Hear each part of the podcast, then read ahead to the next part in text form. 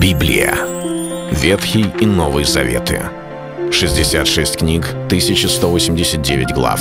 Ее писали 40 человек, 1600 лет. Но автор один — Бог. В течение года вы узнаете о 365 важных стихах Библии на 7 разных тем. Слово, Бог, Христос, вера, жизнь, семья, церковь.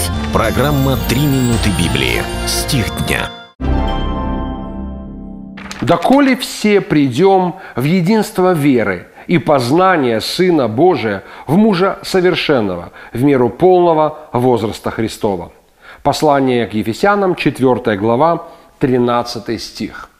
Апостол Павел наставляет верующих в городе Ефесе о том, чтобы они были едины между собою – не раз он говорит о том, чтобы они помнили, что Бог един, едина вера и крещение. И здесь он говорит, что Господь поставил разных служителей словом, апостолов, пророков, евангелистов, пасторов и учителей к совершению святых, к приготовлению святых на дело служения для созидания тела Христова.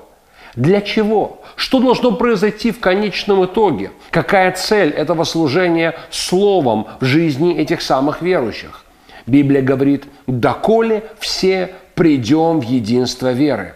Другими словами, это процесс.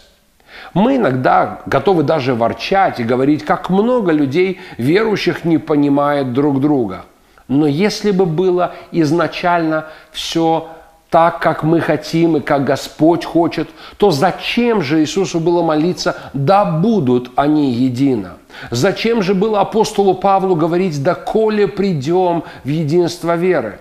Значит, к единству есть определенный путь. И не всегда этот путь короткий. Более того, наоборот, этот путь занимает все время, время развития церкви. И единство – это, конечно же, не одинаковость, это не то, что все должны стать абсолютно идентичны друг другу, но здесь скорее вопрос зрелости, вопрос уважения, вопрос понимания того, что главою всего, главою церкви Христовой является Христос.